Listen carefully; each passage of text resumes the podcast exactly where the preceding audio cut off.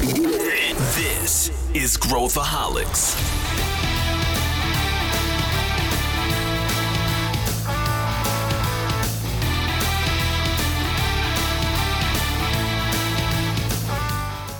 Aqui é Pedro Weingärten, esse é Growthaholics, o podcast da ACE para quem adora inovação e empreendedorismo.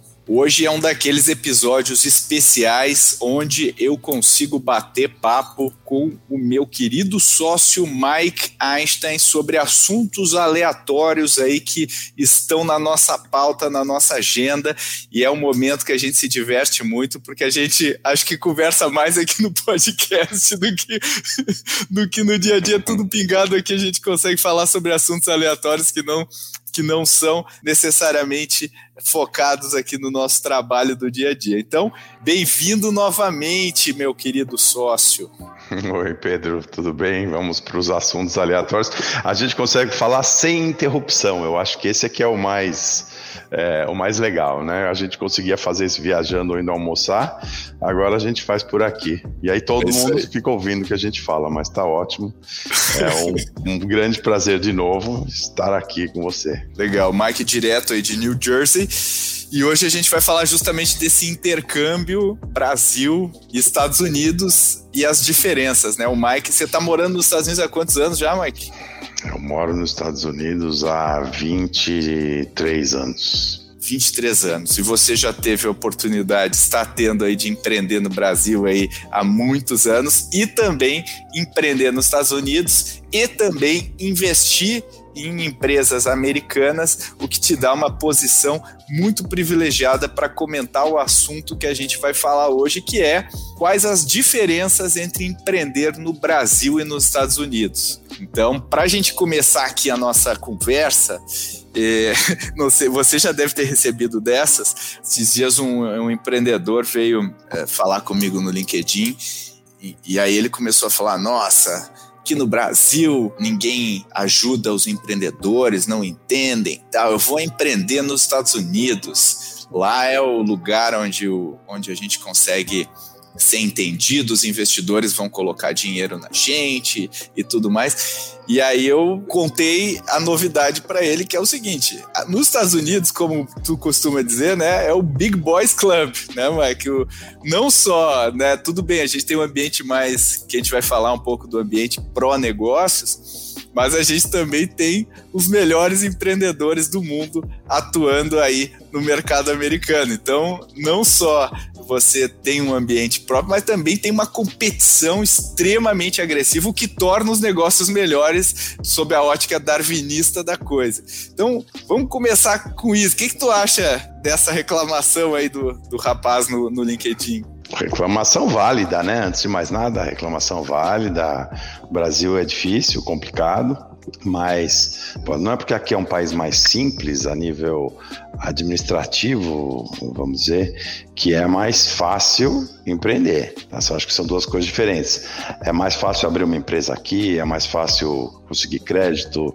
A gente pode falar um pouco de mais detalhes, mas é, aqui é terra de cowboy, né? Big guns first. Então a tua competição vai sair dando tiro de canhão e você vai vir dando tiro de, de, de BB gun. Como é que fala? Como é que falava em português? A, a, a, a chumbinho, arma chumbinho, chumbinho. Isso. Você sai, você vem com chumbinho, o cara já tá com, com canhão, sabe? É, então, por que, que eu tá, tô, tô, dizendo isso? Né? Aquilo que você falou, competição muito mais forte. É, se no Brasil tem talvez uma pessoa competindo com você ou duas, aqui você vai ter dezenas, com a mesma ideia, com uma execução mais forte com educação melhor, com fluência da língua melhor, com fluência do, do, do que acontece no país maior. Uh, então é muito mais difícil. Não é impossível, como você falou, eu fiz, nascido no Brasil, vim para cá e montei o um negócio. Muito bem. Mas você tem que trabalhar mais. É mais difícil, não é mais fácil. É mais difícil. É mais difícil. É mais difícil. Porque primeiro você tem que acostumar com tudo que é feito aqui, você tem que acostumar com as diferenças culturais. É, e depois você tem que começar a entender todo o teu o teu, não vou falar do ecossistema, porque é a palavra que a gente usa né, para outra coisa, mas do teu meio ambiente, né, uhum. que você não está acostumado, você não conhece desde as diferenças culturais de como lidar com as pessoas, até como lidar com os órgãos governamentais e, e etc e tal, tudo que gira em torno de você abrir um negócio e a competição que é terrível. Então, não é mais fácil. Eu tinha um chefe que dizia: prefiro ser rico num país pobre do que pobre num país rico. é tá. É e você vir pobre para cá, putz, a chance de você continuar pobre, né? A metáfora é: você vem sabendo nada, a chance de você continuar sabendo nada e não dar certo é muito maior. Então, é, às vezes é mais fácil você empreender no Brasil, onde você está, que você domina, e, e se, dá, se dá bem é, no Brasil, apesar das grandes dificuldades que a gente tem. Isso, que a gente já vai, vai comentar. E, e, eu acho que tem também a, a questão da, das oportunidades não exploradas. O Brasil tem muito mais oportunidade não explorada do, do que nos Estados Unidos. Né? Tem Para todo lado que a gente olha, tem uma coisa legal, um, um grande negócio a ser construído, coisa que não acontece nos Estados Unidos. Os caras são sanguinários na hora de aproveitar as oportunidades de mercado. Né? Sanguinário, muito rápido aqui, né? Aqui as coisas acontecem com uma velocidade muito grande. É, e você tem toda a razão, tem assim tem um monte de gente olhando para a mesma coisa e é uma questão de execução brutal mesmo é, e de competição forte. E eu acho que tem uma palavra que o pessoal usa muito aqui que é work ethics, né? Ética de trabalho. Uhum. Tá, então, que não é a, a, maneira que a gente costuma que, uh, pensar, né? não, não é, é ética ser do é. honesto, é, né? É, é outra, outra. Não é, não é. É ética de você chegar e falar assim: como a gente faz, né, Pedro? Pedro, você vai tocar esse troço aqui, você vai fazer isso aqui avançar? Ou você tem um, uma tarefa? Se eu coloco na mão do Pedro, eu sei que o Pedro vai entregar a tarefa. Eu não estou nem pensando mais se ele não vai. Não tem como pensar que ele não vai fazer. Ele vai fazer. E enquanto que. E, e é aqui que funciona assim. Então, quando você entrega alguma coisa, está num projeto alguém toca esse projeto, você está confiando que ele vai fazer o melhor possível. Se ele tiver dificuldades, claro, vai interagir e tudo mais, mas você sabe que o cara vai entregar, ele vai até o fim. É, enquanto que no Brasil precisa de supervisão. Uhum. Né? Lamentavelmente, mas isso é um pouco cultural. Né? Uhum. A gente precisa de supervisão, enquanto que o americano ele toca sozinho. Isso é uma coisa que é aprendida na escola, é cultural. Uma outra coisa que eles fazem muito bem aqui, que eu vi com os meus filhos, é debate. Tem aula de debate, uhum. tem aula de dialética, tem aula de confrontação, no bom sentido, uhum. na escola, de pequeno. Então, você joga uma ideia no ar, eles podem debater essa ideia horas a fio, com embasamento. O brasileiro não sabe fazer direito, a gente não está preparado para isso, né? E toda vez que a gente entra num debate, às vezes é, ele dá a impressão que a gente está brigando. E não é, não, ninguém está brigando, a gente simplesmente tendo uma discussão para chegar em algum lugar de uma forma organizada e saudável. É, e a gente também, no Brasil, culturalmente, a gente não faz isso. Então, esse, esse, tipo de coisa faz com que as coisas avancem aqui de uma maneira, eu acho que mais rápida, mais eficiente e com menos surpresa. Uhum. Esse confronto, né, de ser hard nas ideias e soft nas pessoas, é um traço cultural de vários outros países que tem uma, uma, um dinamismo, né? Pega Alemanha, Alemanha, Japão, né? Próprio Israel, né? Os judeus são Israel. adoram, né? Esse, esse, esse embate aí de, de ideias e discordar. Os franceses também debatem é, Tudo. É, maneira, né? Os franceses debatem demais. Demais, né? É over. Demais, é.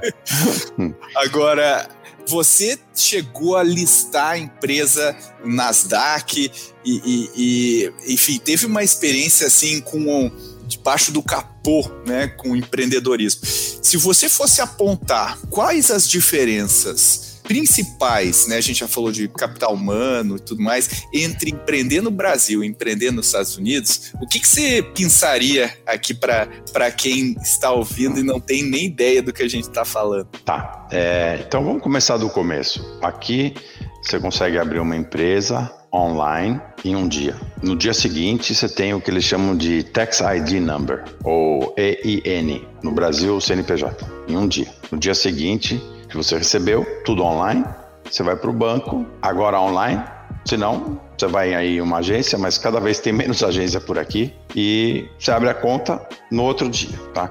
Tem o processo de querer conhecer o cliente, né? Ou seja, quem é o dono, o beneficiário final? Tem.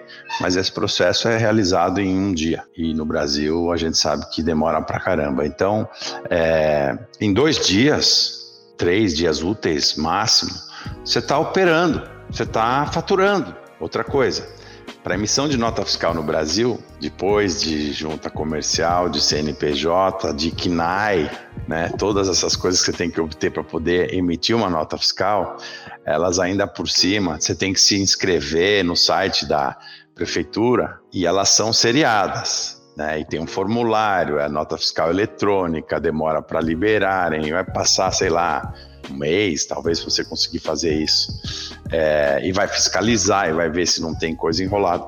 Aqui você emite nota fiscal em Word, não tem nota fiscal seriada. É, você pega uma nota e escreve lá, sei lá, Pedro Mike Inc. e faz uma nota em Word do jeito que você quiser, escreve se na nota fiscal de serviço de podcast e, e manda pro Thiago aqui da nossa produção e ele tem que pagar e acabou. Ninguém está preocupado em você tá dando nó e fazer nota fiscal falsa. Onde que eu quero chegar?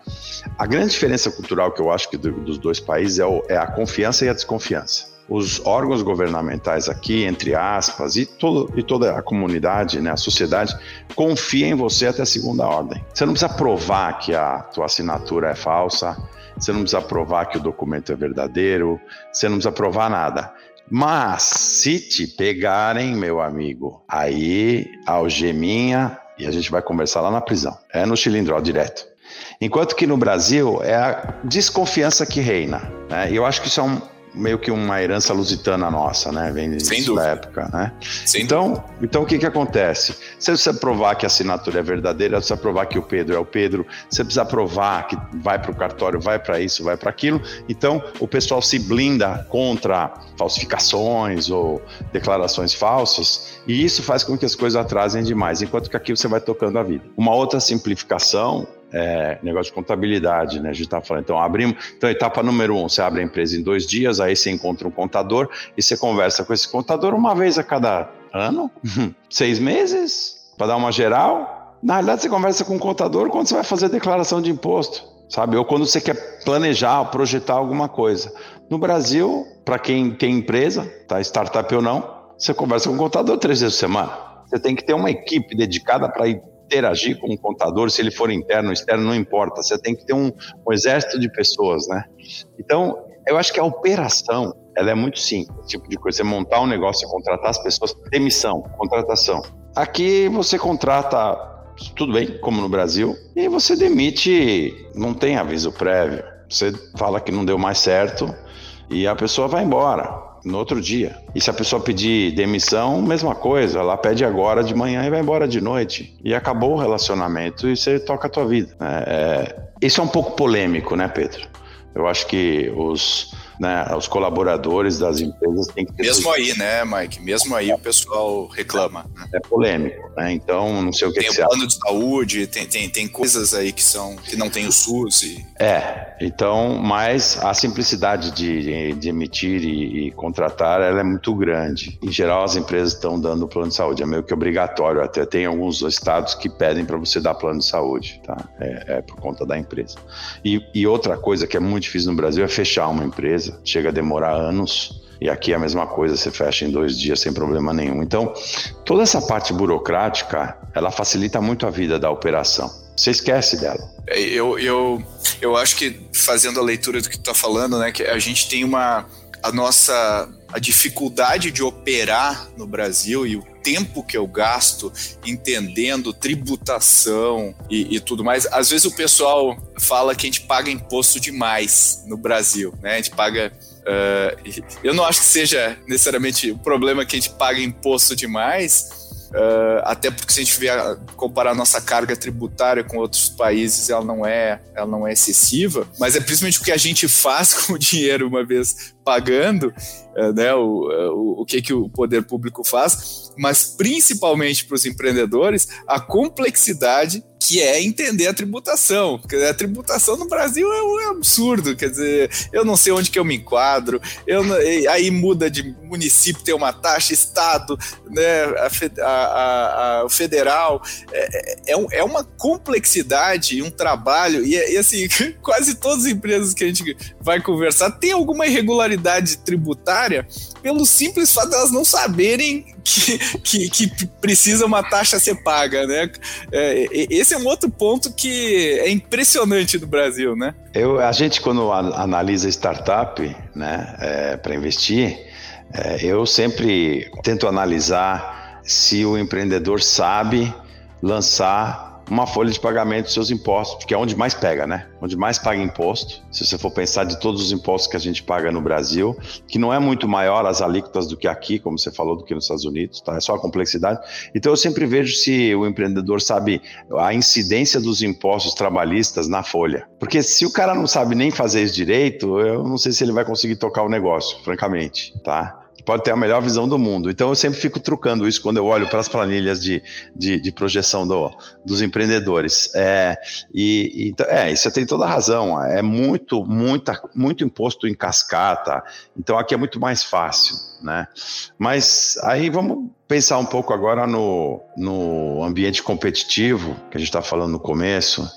Eu acho que aqui Está cada vez mais difícil atrair talento, assim como no Brasil. Está ah, uh, muito mais difícil de atrair talento de tecnologia também, está muito mais caro. E, e, eu acho que agora, né, depois da pandemia ou durante a pandemia, as pessoas querem trabalhar em casa mesmo, a grande maioria. Então, esse tipo de desafio é muito parecido. Isso é interessante, tá? Não importa onde você estiver é, é, é, muito parecido. O ambiente competitivo aqui mais forte, né? você tem pessoas talvez é, mais interessadas em empreender, apesar de né, da, da, demanda para empreender no Brasil crescendo é, muito. Né?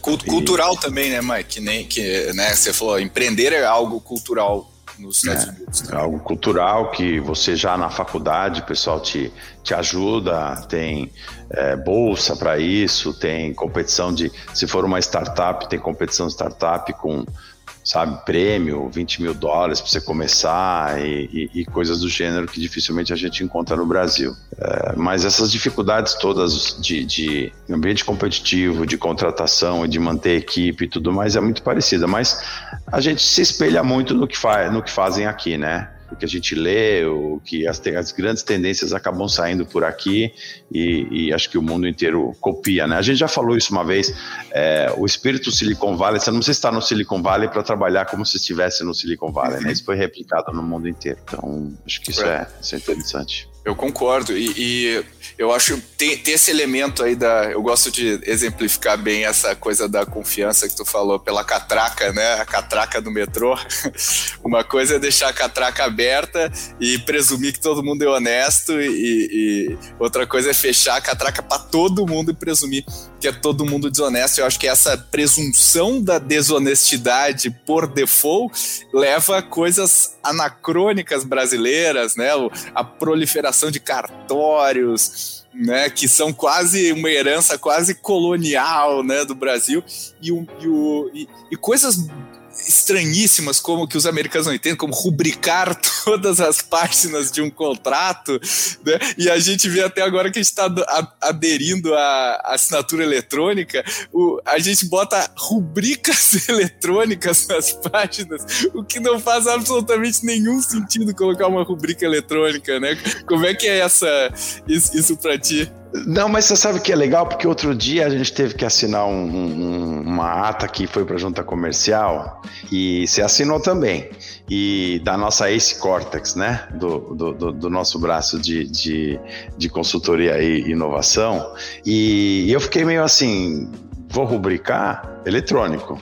Tinha a opção de rubricar. Aí eu falei, quer saber? Não vou rubricar, não. Vou meter a assinatura lá embaixo. Eu que fiz, eu que subi, né? No, para assinar, para a gente assinar. Você assinou, você até achou meio estranho também, você até me mandou uma mensagem dizendo, pô, tá meio esquisito isso daqui. Eu falei, assina aí. A gente assinou. E, e aí eu falei, bom, mandei lá para os advogados, joga esse troço na junta aí, uma página de assinatura só, né? Lá no fim. E passou, tá? Então, para quem tá ouvindo a gente, se vocês precisarem mandar documentos para a junta comercial, não precisa rubricar todas as páginas. É, é porque a, a rubrica presume é, que o cara que... trocou talvez uma página lá, então eu vou rubricar todas. Mas se é tudo eletrônico tudo e eu eletrônico um geral, né? Não precisa rubricar não... tudo. Exatamente. E eu acho que o pessoal da junta comercial também tem o mesmo entendimento, porque passou na boa. Então acabou, rubrica para mim, não tem porquê. É eletrônico, não tem porquê rubricar. Mas se for papel, realmente aqui nos Estados Unidos não tem rubrica. Na Europa também não tem. Você assina a última página, ninguém está imaginando que você vai trocar uma página do meio do, do documento. Né? Não, uhum. não passa isso na cabeça das pessoas. Acho que essa parte de confiança ela, ela existe. É, a gente, eu lembro quando a gente fez uma venda e era uma entidade nos Estados Unidos, a, a, a gente é, basicamente assinou a última página do contrato escaneou e mandou a última página do contrato escaneada, o que é uma coisa relativamente trivial nos Estados Unidos, mas pra gente foi, uau, eu tô mandando uma página do última, uma página só do contrato escaneado, imagina no Brasil, o pessoal vai pensar, meu Deus, vão, né? E, e mas e, e, eu acho, né, mas que a gente fala que a gente tenta, né, e acho que o governo, né, o poder público tenta resolver as distorções ou os problemas uh, do mercado na base do canetaço, né? Quer dizer, ah, esse, esse setor aqui, então é, agora vamos fazer uma isenção aqui, vamos fazer um fomento. E na verdade a gente sabe, né, historicamente, é, se eu simplifico para os empreendedores, eu já resolvo 99% dos problemas. Se eu torno mais fácil fazer negócios, eu estou automaticamente resolvendo. Recentemente a gente viu uma grande discussão sobre o marco legal das startups. A gente falou muito do marco legal das startups. E eu, eu sou um crítico ao marco legal das startups, porque eu acho que as startups não precisam de um marco legal. A gente precisa melhorar para todos os negócios e não só para as startups, porque as startups vendem para outros negócios, né? Ou seja, elas estão, como tu falou, estão num ecossistema maior do que só o seu próprio ambiente da startup. Como é que você vê essa coisa da, do poder público com papel de, de, de fomento versus de simplificação e tirar amarras dos empreendedores? É, a gente estava falando aqui, né? Então, assim, é, é, a gente está nos Estados Unidos, eu estou num dos países onde é muito mais, talvez um dos mais simples aí no, no ranking, eu não estou lembrado, tá, acho que está junto com, sei lá, os top 5, Singapura, acho que talvez Hong Kong, Estados Unidos, é, talvez os países nórdicos de simplificação do teu dia a dia a nível de empreender, né, de trabalhar, não só empreender, mas tocar negócios, tudo mais, a parte fiscal, contábil, é, e aí créditos de governo. É, aqui nos Estados Unidos, na, na, minha empresa de biotecnologia, a gente tinha muito, muita perda, né? A gente não fazia lucro, a gente era fazia pesquisa de produto farmacêutico é, e então, pô, era, um, era assim, estamos é, perdendo dinheiro a rodo ano a ano e eu conseguia pegar essa, esse crédito é, né, negativo que eu tinha, então eu não gerava lucro, eu gerava prejuízo, prejuízo, eu pegava esse prejuízo e o governo estadual revertia esse prejuízo para mim em grana, virava caixa. Prejuízo virou caixa, porque comprometimento, contrate 20 pessoas por semestre. Bom, aí você sai contratando, né? Melhor ainda. Mas imaginem, de novo, prejuízo virou dinheiro. Dá vontade de você dar, fazer grandes. Bom, tem limites, né? Eles vão ter até um tanto, tantos, sei lá, tantos milhões de dólares, não sei o quê. Mas é, é uma coisa que não passa na nossa cabeça no Brasil nunca. Isso é ajuda do próprio governo para fomentar o empreendedorismo, para você fazer contratação, para eles te ajudarem a você ficar vivo. Ainda mais quem tem prejuízo pode morrer no outro dia, né? Se você não tem grana, você não tem funding, e eles não querem que você feche o negócio. Então, existem linhas de linha de crédito gratuita, né? Não é era assim, a, a, fundo perdido. Você ia lá e falava, ó, perdi um, um dólar, ele te dava, um, te dava meio dólar, tá? Mais ou menos isso, né? Mas é sensacional. A gente ainda tem muito chão no Brasil para conseguir chegar lá. É, mas a gente estava falando, né, Pedro, dessa medida, parece que foi aprovada aqui, estou até lendo aqui, medida 1040, que simplifica né, os negócios no Brasil. Uh, parece que é meio revolucionário, assim, se realmente for aprovado do jeito que eles estão falando e for. Eu acho que aprovar é uma coisa, né? Outra coisa é implementar. Mas tem umas coisas assim que são sensacionais. É, eu vou até ler aqui e aí depois eu vou lendo, eu vou te perguntando aqui. É, mas então a medida 1040 foi aprovada na Câmara, tem uma série de revoluções silenciosas. Então tem uma aqui que fala: CNPJ substituirá todos os demais cadastros de empresas incluindo inscrição municipal, inscrição estadual. Ou seja, você vai poder abrir uma empresa na internet em minutos. Simplificação na veia. Quer dizer, exatamente as coisas que a gente está falando aqui, né? Será que a gente vai conseguir? Espero Nossa. que sim. É, e já ter. Você vai abrir e vai ter toda a documentação e ferramenta para emitir nota fiscal, fazer negócio e contratar funcionários. O que a gente estava falando aqui que não precisa de ferramenta nenhuma, tá?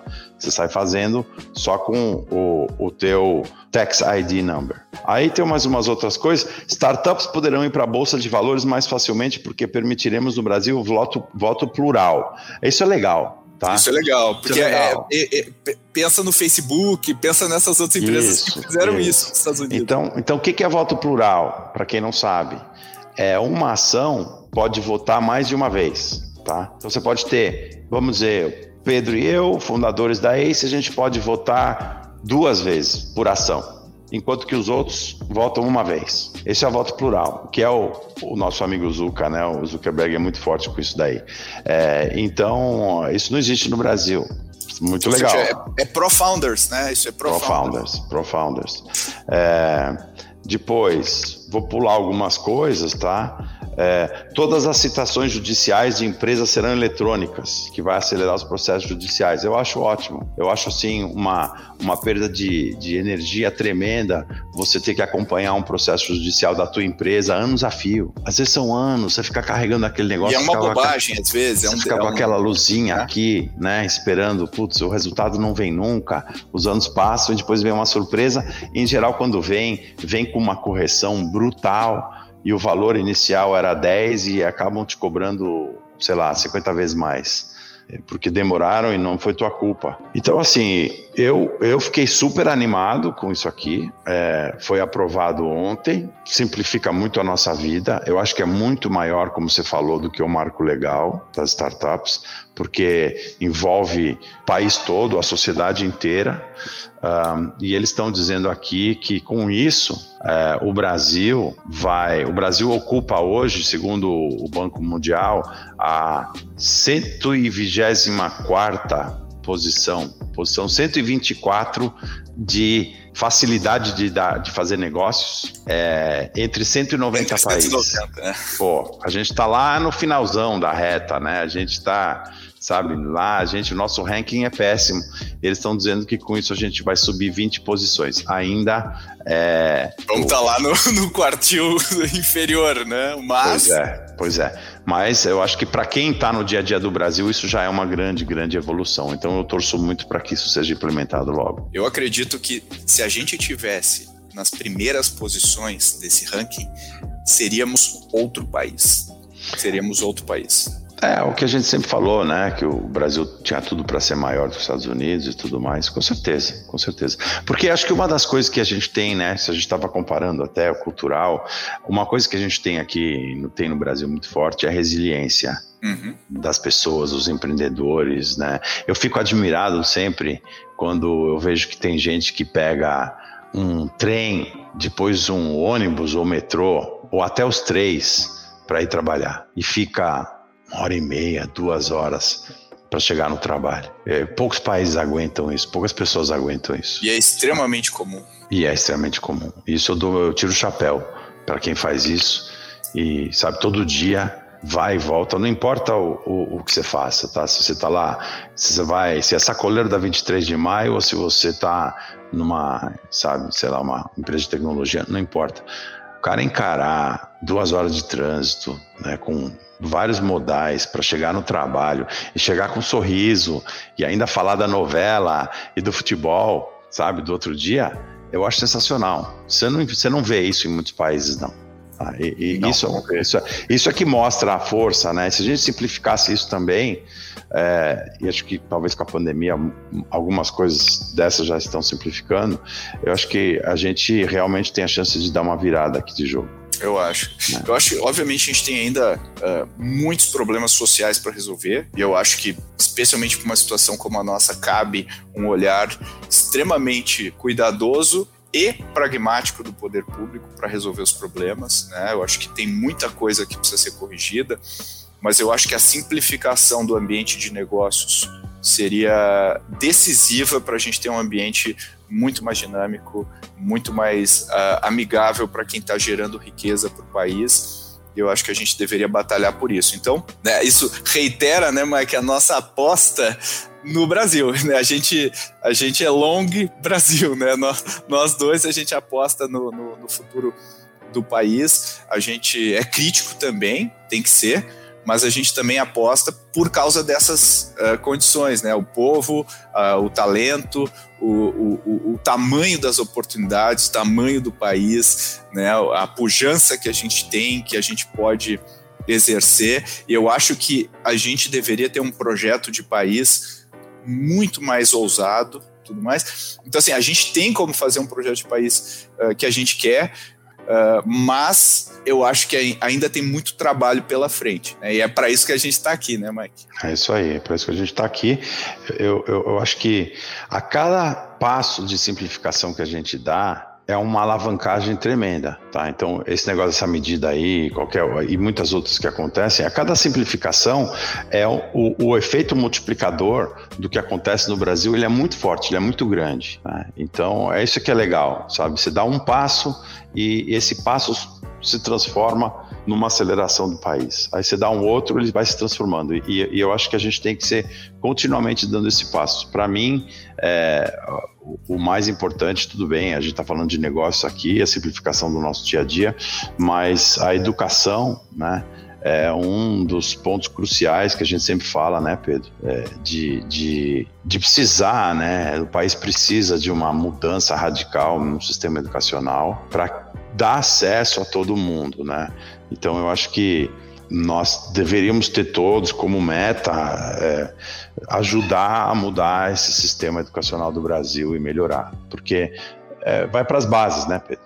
Vai para as bases, alimenta todo, todo o resto, né? É, todo o resto, é. as empresas alimentam o mercado, faz as pessoas serem uh, cidadãos mais participativos nesse, no que a gente precisa. Então, acho que é por aí. Eu acho que a inovação vai vir de, de deveria vir de todos os lados. Boa. Chegamos aqui no, no fim deste episódio aí reflexivo. Então, agradeço o Mike e faça suas palavras aí finais, Mike. Obrigado, Pedro. Obrigado por estar aqui. Eu acho que para quem empreende, antes de pensar em internacionalizar, domina o teu negócio onde você estiver. Primeiro, domina, aprende, é, para depois você poder replicar o, o que deu certo e aí encarar o que vai dar errado no outro país. Legal. Mike, obrigado e obrigado a você que está nos ouvindo. Espero que você tenha gostado desse episódio. Compartilhe aí nas suas redes, compartilhe se você concorda, discorda, quer comentar mais, a gente adora receber seus comentários.